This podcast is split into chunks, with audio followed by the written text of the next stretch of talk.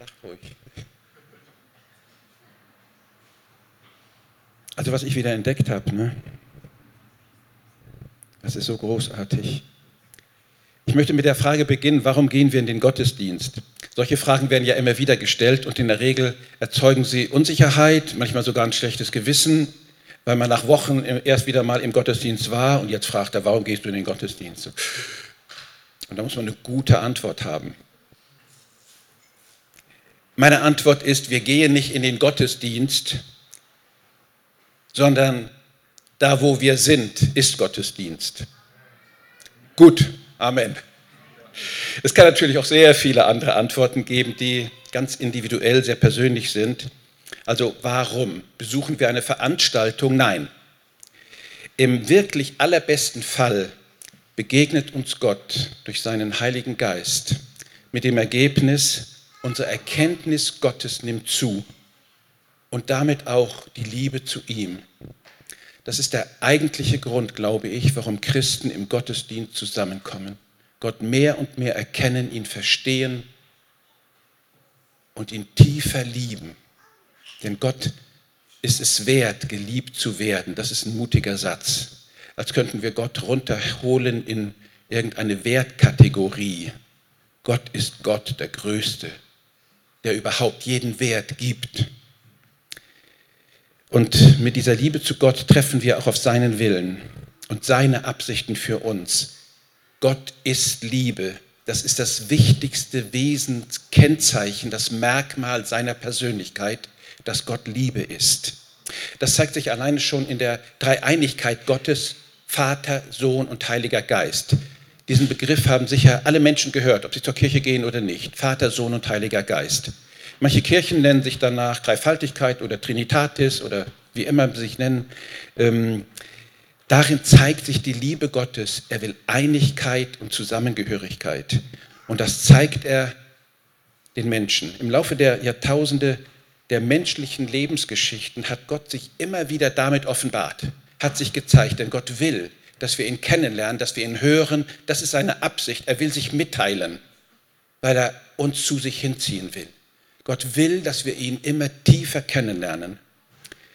Ähm, der Schreiber eines Briefes der Bibel, äh, dieser Brief heißt äh, Hebräer, dieses Buch Hebräer, beginnt gleich mit diesen Worten. Nachdem Gott vor Zeiten vielfach und auf vielerlei Weise geredet hat zu unseren Vorvätern durch Propheten, hat er zuletzt in diesen Tagen zu uns geredet durch den Sohn, den er eingesetzt hat zum Erben über alles, durch den er auch die Welten gemacht hat. Er ist der Abglanz seiner Herrlichkeit und ein Abbild, ich verbessere mich, und das Abbild seines Wesens und trägt alle Dinge mit seinem kraftvollen Wort und hat vollbracht die Reinigung von den Sünden. Und dann hat er sich gesetzt zur Rechten der Majestät in der Höhe. Und er ist so viel höher geworden als alle Engel, wie sein Name, den er ererbt hat, höher ist als ihr Name. In diesen drei Versen, vier Versen des ersten Kapitels des Hebräerbriefes steht so viel drin, darüber könnte man Bücher schreiben. Ich meine das ernst. Es steckt so sehr viel drin. Gott hat schon immer geredet, hat, sich schon, hat schon immer mitgeteilt. Früher gab es Propheten, Menschen, die eine Begabung bekommen hatten, Gottes Reden zu verstehen. Das ist so, so eine spannende Angelegenheit. Hört man Gott mit den Ohren wir wissen natürlich, dass Gottes Reden in der Regel nicht akustisch zu uns kommt, sondern er redet in unsere Persönlichkeit hinein, in unsere Herzen hinein. Und ähm, so empfingen Menschen, Propheten das Reden Gottes und haben es weitergegeben. Sie haben die Persönlichkeit Gottes immer wieder vorgestellt. Und dann in diesen Tagen, diese kurzen, in diesen Tagen meint eine Zeitspanne von 2000 Jahren. In diesen Tagen redet er durch seinen Sohn. Jesus Christus wurde geboren. Und das war ein so deutliches Reden Gottes an uns. In diesen Tagen redet Gott zu uns durch seinen Sohn. Das Kind in der Krippe, aha, ja, davon habe ich schon gehört. Es ist mehr als ein Kind in der Krippe. Er hat ihn eingesetzt zum Erben über alles. Jesus gehört das gesamte Universum.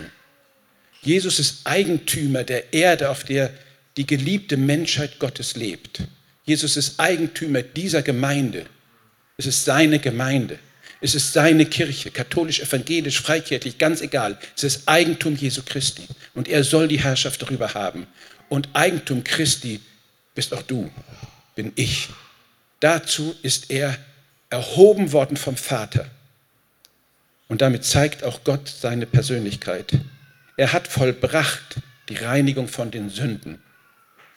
Was für ein Interesse könnte Gott haben an der Menschheit, wenn man sich die Nachrichten anguckt? Gott interessiert das. Jesus will das als Eigentum haben, dieses Elend, diesen Streit, jeden Krieg, die ganze Auseinandersetzung. Er hat Reinigung mitgebracht. Und dann denken wir daran, an ein Kreuz auf Golgatha. Und wir wissen, dort ist dieser Sohn Gottes gestorben und hat die, das ganze Elend, die ganze Sünde, jedes Misshandeln, jedes böse Wort auf sich genommen, das die von ihm geliebten Menschen jemals begannen und ausgesprochen haben. Und darum ist er so sehr erhöht. Petrus, einer seiner Jünger, schrieb in einem seiner Briefe, denn ihr wisst, Ihr seid nicht befreit von euren Sünden, nicht erlöst von eurem bösen Handeln, so wie es alle Menschen tun, mit Silbermünzen oder Goldstücken. Ihr seid erlöst durch das teure Blut Jesu Christi, das unschuldige Lamm Gottes, das jede Schuld auf sich genommen hat und hinter die Untaten der Menschen guckt und die liebesbedürftigen Menschen, die liebesbedürftige Schöpfung Gottes sieht. Er ist zwar zuvor ausersehen, bevor der Welt Grund gelegt war, schreibt Petrus weiter, und dann offenbart am Ende der Zeiten. Damit, mit diesen wenigen Sätzen, wird uns der Inhalt des ganzen Evangeliums nahegebracht und gibt auch diesem Evangelium der frohen Botschaft Gottes erst wirklich tiefen Sinn. Der erste Teil dieses Verses ist uns in seinem Sinn nach sehr bekannt. Jesus Christus trug die Sünden ans Kreuz und starb dafür. Ja, das ist eine Wahrheit Gottes. Erlösung von Schuld, Vergebung der Sünden der gesamten Menschheit sind nur durch Jesu Tod und Auferstehung wirksam. Und dann heißt es, vor Grundlegung der Welt war Jesus dazu ausersehen. Damit zeigt uns Gott einen Blick in die Ewigkeit vor der Zeit. Was heißt das? Gott ist ewig und auch alles, was er auf dem Herzen hat, ist von Ewigkeit, besteht und bleibt in Ewigkeit. Der Mittelpunkt der Gedanken Gottes und all seiner Entscheidungen ist sein Sohn. Und der Mittelpunkt aller Gedanken Gottes sind auch wir, seine Schöpfung und seine geliebten Menschen. Wir schließen das ja aus den Worten Jesu im Gebet das er im Evangelium nach Johannes äh, gesagt hat. Dort steht, Vater, ich will, dass wo ich bin, auch die bei mir seien, die du mir gegeben hast, damit sie meine Herrlichkeit sehen, die du mir gegeben hast. Denn du hast mich geliebt, ehe die Welt gegründet war. Damit sagt Jesus, dass in der Ewigkeit vor dem Schöpfungsgeschehen Gott erstens den Sohn Herrlichkeit und die ganze Schöpfung, alle Menschen übergab. Zweitens wird hier deutlich, der Vater liebt den Sohn in Ewigkeit. Gott, diesen unbeschreiblichen, unfassbaren Gott, den wir uns nicht vorstellen können, ist Liebe durch und durch. Und der Mann, der uns Gott sichtbar macht, in gewisser Weise, Jesus Christus, wird von diesem ewigen Gott geliebt, ist ausgegangen von der Liebe Gottes. Und drittens, Gott will Gemeinschaft mit dir, wie mit jedem Menschen. Dazu hat er Menschen geschaffen, weil er in Gemeinschaft mit ihnen leben will. Gott hat einen vollkommenen Plan gehabt über das Geschehen in der Zeit. Dass Christus als das Lamm Gottes kommen würde, um verlorene Menschen von ihren Sünden zu erlösen, stand von Ewigkeit her schon fest im Herzen Gottes. Der Plan ist nicht erst bei dem Sündenfall aufgekommen. Sündenfall, Stichwort, die Geschichte kennt ihr, Adam und Eva. Die erste Sünde tritt ein. Gott wurde nicht überrascht davon. Er war nicht in der Verlegenheit, einen neuen Gedanken zu schmieden, äh, wie kriege ich das wieder hin mit denen. Gott wusste, dass das eintritt und er hatte schon die Lösung vorbereitet. Was war vor 1. Mose 1, Vers 1 geschehen? Wir kennen ja die Menschheitsgeschichte auch aus der Bibel. 6000 Jahre Menschheitsgeschichte gibt es. Was war aber vorher geschehen? Gott hat die Entscheidung getroffen, die Schöpfung ins Leben zu rufen. Gott wollte diese Schöpfung. Gott wollte das Universum kreieren. Die Ursache dazu war die Liebe Gottes. Und die Liebe trägt drei Eigenschaften in sich. Die erste Eigenschaft der Liebe Gottes war eine Kraft zur Vervielfältigung. In der Liebe Gottes ist immer Schöpferkraft. Liebe wird sich immer ausbreiten. Liebe will sich immer vermehren. Und Gott wollte seine Liebe vermehren, indem er schuf. Diese Liebe bleibt bis jetzt. Gottes Liebe soll immer und wird immer um sich greifen. Wenn er die einen Menschen seine Liebe offenbart hat, sieht er den nächsten Menschen und will ihm die Liebe offenbaren. Und so wird die Liebe sich immer ausbreiten. Und in der Liebe, die Gott einem Menschen gibt, liegt wieder diese Kraft, dass der Mensch lieben kann überhaupt. Die zweite Eigenschaft, der Inhalt der Liebe Gottes war ein Bedürfnis nach Reinheit. Liebe akzeptiert nicht alles. Liebe will Reinheit. Liebe lässt nicht zu, was gegen sie steht. Das nennen wir die Heiligkeit Gottes. Und das ist auch etwas, was in der Liebe Gottes, die zu dir gekommen ist, auch in dir Kraft wird, Heiligkeit wird und die Sehnsucht nach Reinheit. Dann gibt es einen dritten Punkt, auf den ich gleich kommen werde. Das einzige Bild, das Gott von sich gegeben hat, Bild, bist du. Denn im ersten Mose in der Schöpfungsgeschichte heißt es, lasst uns Menschen machen, ein Bild, das uns gleich sei. Also hat Gott seine Persönlichkeit, sein Wesen, wie er ist, in dich mit hineingelegt. Die da herrschen über die Fische im Meer und über die Vögel unter dem Himmel und über das Vieh und über die ganze Erde und über alles Gewürm, das auf Erden kriecht. Und Gott schuf den Menschen zu seinem Bilde. Zum Bilde Gottes schuf er ihn und er schuf sie als Mann und Frau wie gut, dass es nicht nur Männer gibt. Guter Gedanke, wir sollen uns ja vervielfältigen. Mit einem Mann möchte ich das nicht. Bereits vor der Schöpfung gab es allerdings auch einen Gegner Gottes, dem es nicht recht war, was Gott geplant hat und in seinem Herzen trug. Dass dieser Gegner nicht ungestört das alles zulassen wollte, war klar. Denn seine Eigenschaften, die Eigenschaften des Gegners, des Feindes Gottes sind Hass, Zerstörung und Gewalt. Warum trat dann überhaupt der Sündenfall ein? Hätte Gott das nicht anders machen können? Ich habe mich mit einem Mann unterhalten, der mit dieser Überlegung richtige Schwierigkeiten hatte. Gott hätte es uns auch viel leichter machen können, indem wir einfach nicht hätten sündigen können. Das schließt aber diese dritte Eigenschaft der Liebe aus, Liebe braucht Freiwilligkeit, Unabhängigkeit, Souveränität. Ohne diese Freiheit, mich auf Liebe einzulassen, wird es keine Liebe sein. Liebe kann man nicht erzwingen. Liebe kann man nicht verordnen. Liebe kann man allerdings auch nicht kaufen. Ein kurzer Zwischengedanke. Ich habe heute Morgen, Anne schaltet morgens, sonntags immer den Fernseher ein. Und da hören wir einen Prediger, den ich sehr schätze, im Inhalt seiner Predigt, und der sagte, Liebe muss gekauft werden. Da wurde ich hellhörig. Oh, Rita hat ihn auch gehört. Liebe muss gekauft werden. Allerdings andersrum. Nicht der Geliebte muss bezahlen, sondern der Liebende zahlt. Wenn ich lieben will, muss ich diese Liebe bezahlen. Mit Geduld, mit Treue, mit Vergebungsbereitschaft. Das muss ich mit investieren, um lieben zu können. Und da sehe ich wieder Gott. Die Freiwilligkeit der Liebe ist so bedeutend. Für Gott war es allerdings kein Risiko, den Menschen die Möglichkeit einer freien Entscheidung zu geben. Im Gegenteil, Gott wusste, bevor er schuf, vor Grundlegung der Welt, was eintreten würde. Und er hatte vorgesorgt.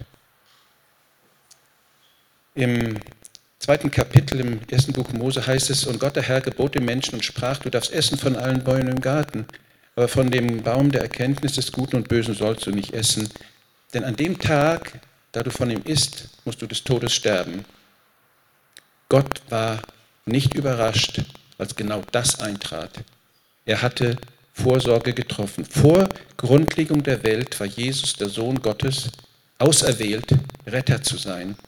Und darum betete Jesus, da in diesem ähm, Johannesevangelium heißt es, solches redete Jesus und hob seine Augen auf zum Himmel und sprach, Vater, die Stunde ist gekommen. Verherrliche deinen Sohn, auf dass der Sohn dich verherrlicht, so wie du ihm Macht gegeben hast über alle Menschen, auf dass er ihnen alles gebe, was du ihm gegeben hast, das ewige Leben. Das ist aber das ewige Leben, dass sie dich, der du allein wahrer Gott bist und den du gesandt hast, Jesus Christus, erkennen. Vor Grundlegung der Welt war das Gottes Plan. Ich sende meinen Sohn, er wird die Schuld auf sich nehmen, er wird die Liebe Gottes zeigen und damit hat er die Macht, neues Leben, ewiges Leben jedem Menschen zu geben.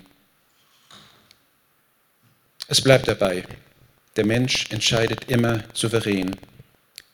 Wie empfangen denn jetzt ewiges Leben? Auf welchem Weg gelangt der Mensch in die Gemeinschaft mit Gott? Denn die Heiligkeit schließt Unheiligkeit aus. Die Heiligkeit Gottes schließt eine Akzeptanz der Sünde aus. Das Werk der Erlösung war vor Gott schon vor, von Gott vor dem Sündenfall gegeben. Der Sündenfall der Menschen steht der Heiligen, Heiligkeit Gottes entgegen.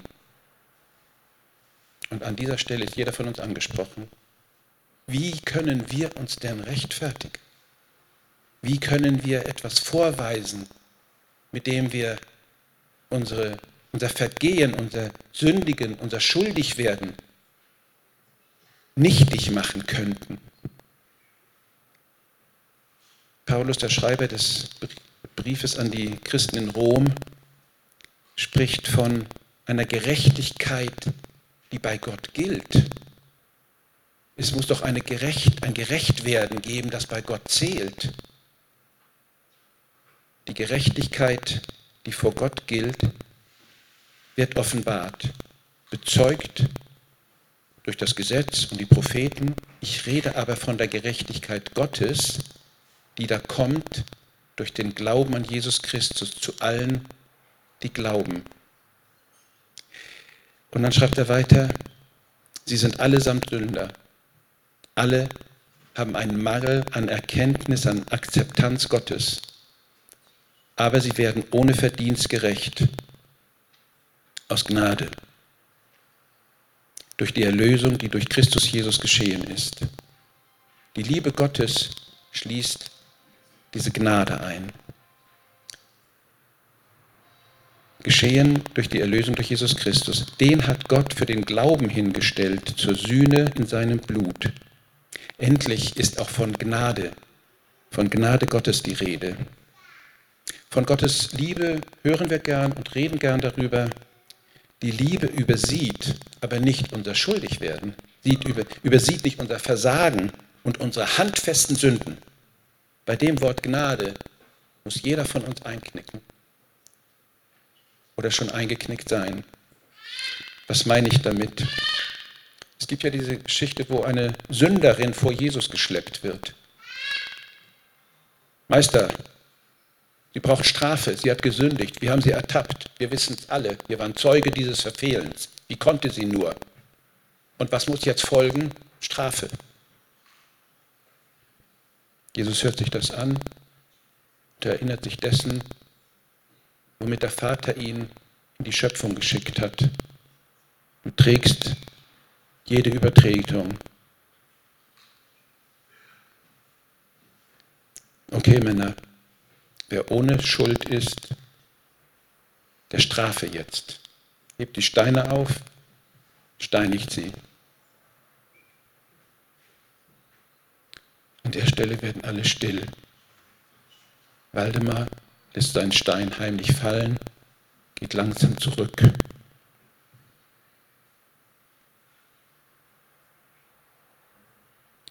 Überführt von meiner eigenen Sünde.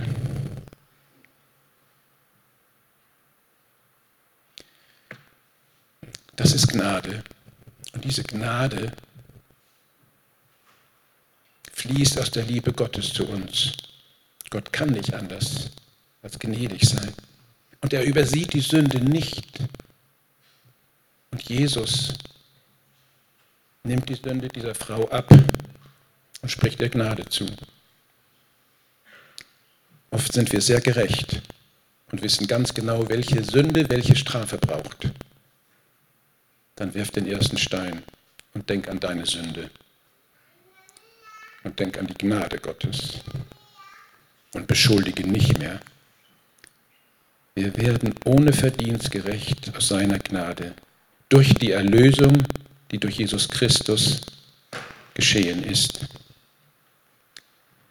Manche Christen fühlen immer, ich bin ein Sünder und sie fragen sich, dann liebt Gott mich. Ein Kernsatz meiner Gedanken. Die Liebe Gottes gilt allen Menschen, die Gnade nur den Sündern. Wenn du die Gnade Gottes brauchst, weil so in der Stille deiner Einsamkeit und deiner Selbstanklagen deine eigene Schuld so groß wird, dann ist die Gnade Gottes da, mit der du freigesprochen bist.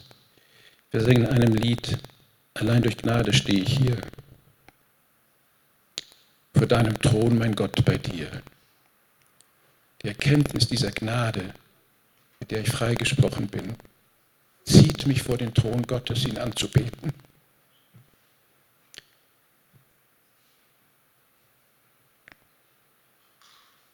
Der mich erlöst hat, lädt mich ein, ganz nah an seinem Herzen zu sein.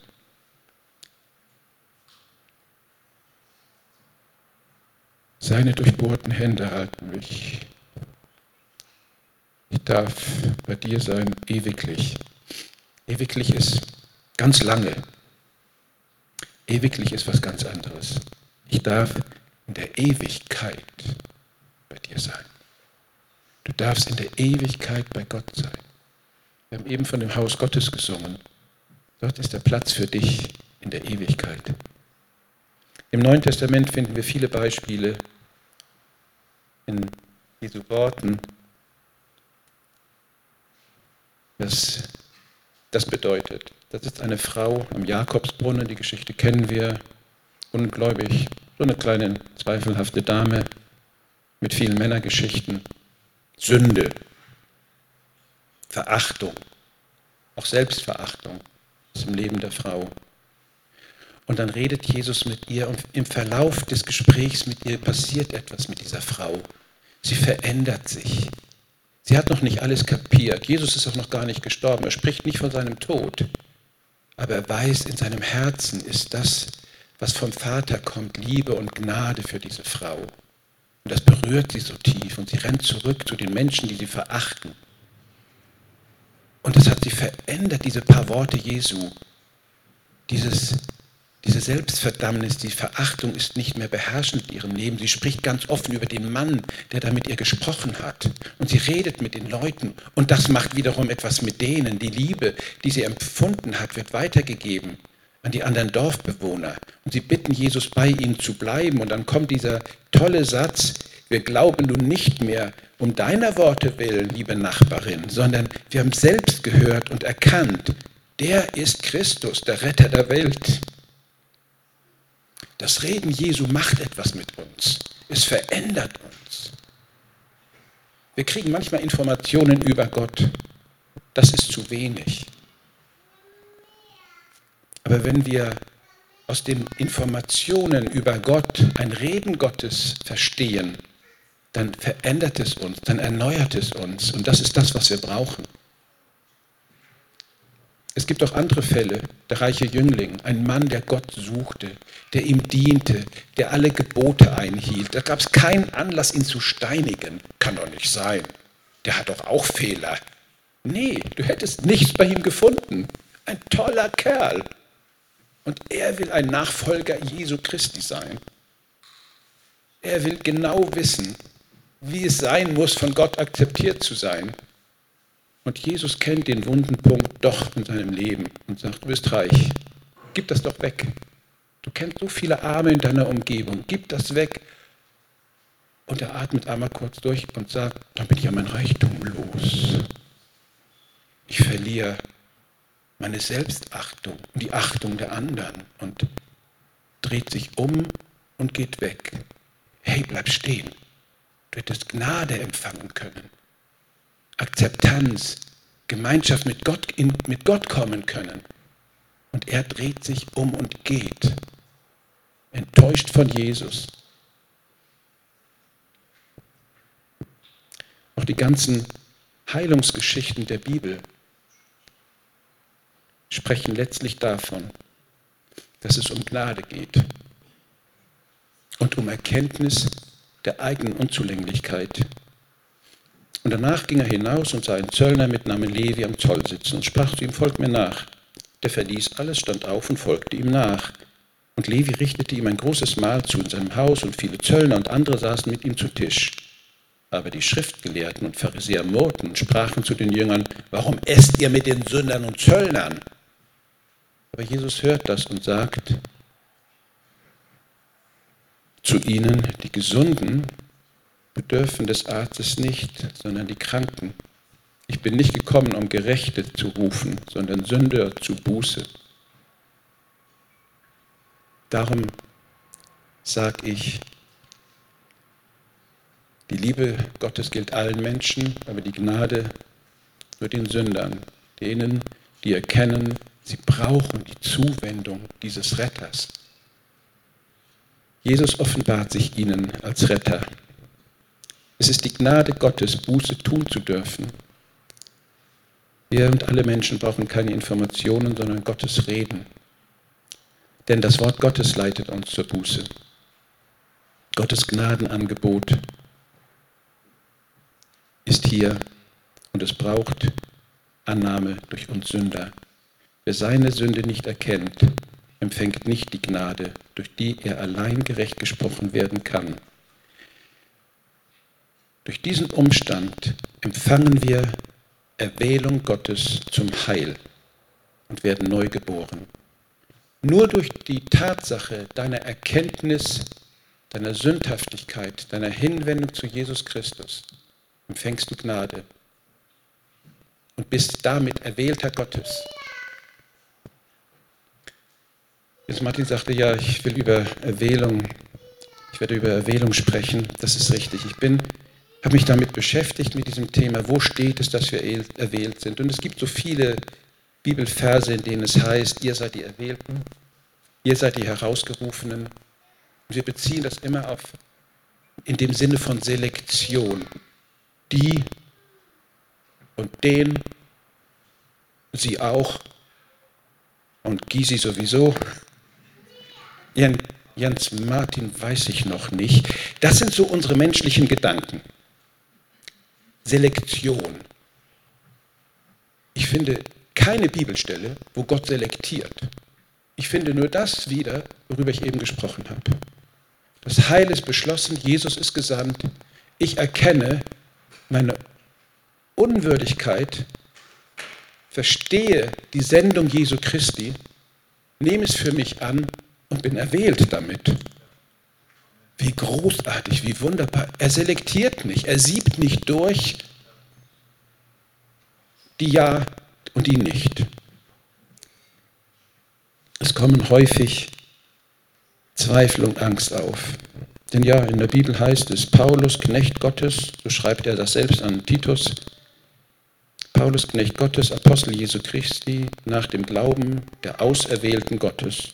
In Römer 9 steht, so erbarmt er sich, wessen er will und verstockt, wen er will. Na bitte.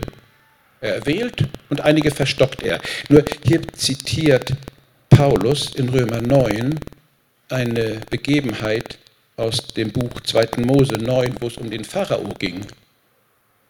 Ihn verstockte er. Na siehst du, siehst, also doch. Aber guckt euch mal die Geschichte des Pharao an. Er hatte zehnfache Chancen, sich an Gott zu wenden. Und jedes Mal sagt er, na gut, aber doch nicht. Und dann bekommt er eine neue Chance.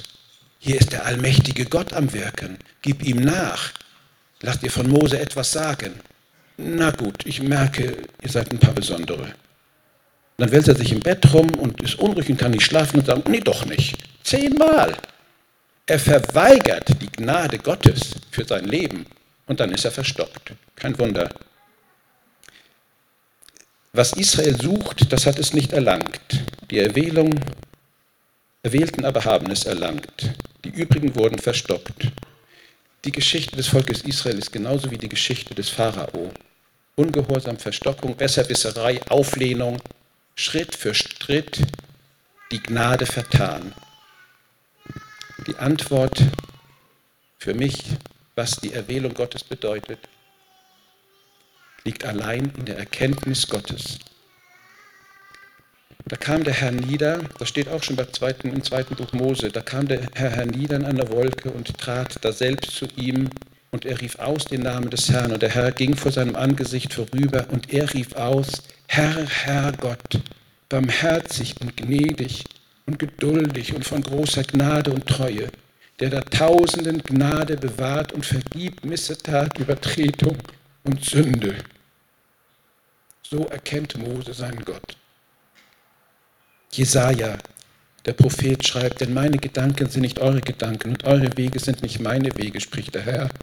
Nee, so wie wir in unseren Vorstellungen, in unseren, was Gerechtigkeit und Recht ist, in diesen Vorstellungen verlieren, das sind nicht die Gotteswege.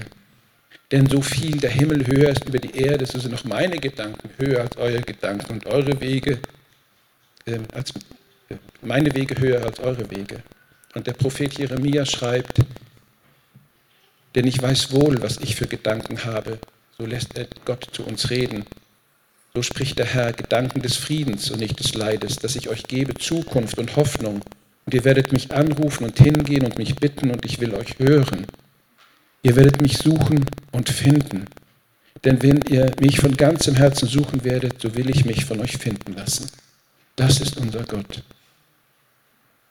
In Thessalonicher schreibt Paulus auch, denn Gott hat uns nicht bestimmt zum Zorn, sondern zum Erlangen des Heils durch Jesus Christus, unserem Herrn.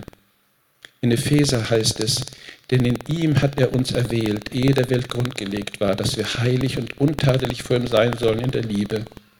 Er hat uns dazu vorherbestimmt, seine Kinder zu sein, durch Jesus Christus, nach dem Wohlgefallen seines Willens und so weiter und so weiter.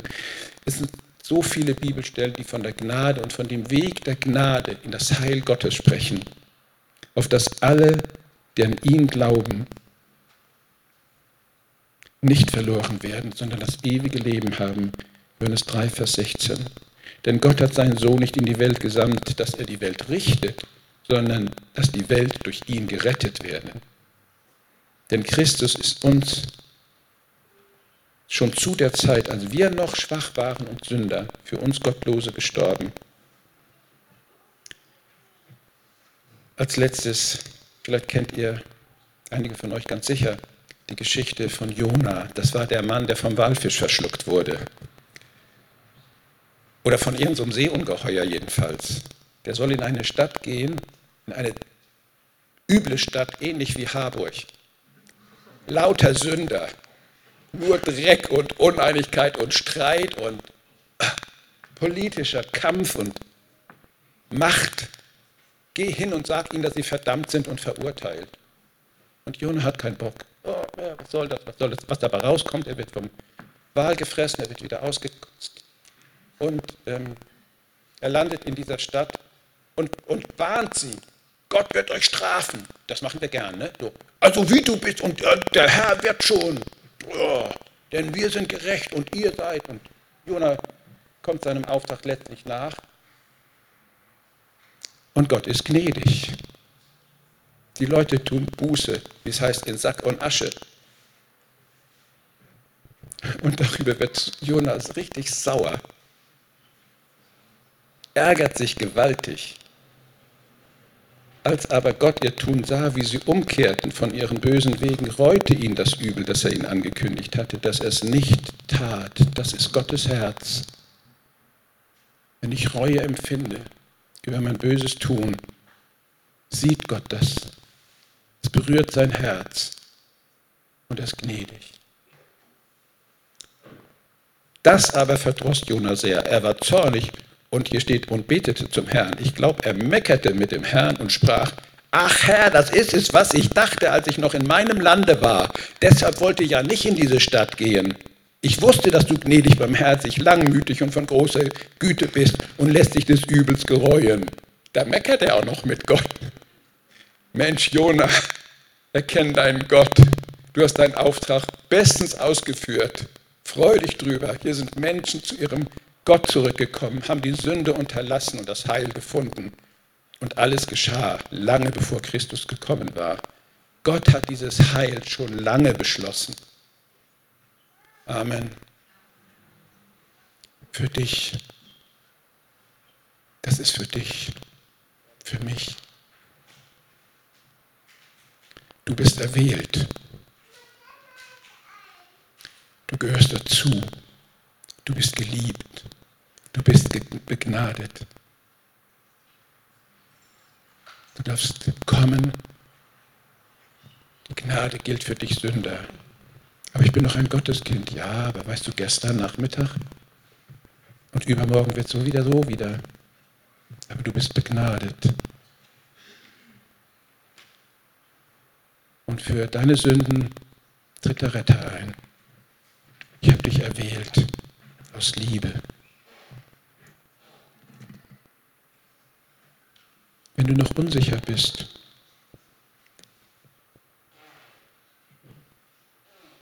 stell dich vor Gott hin. Jetzt.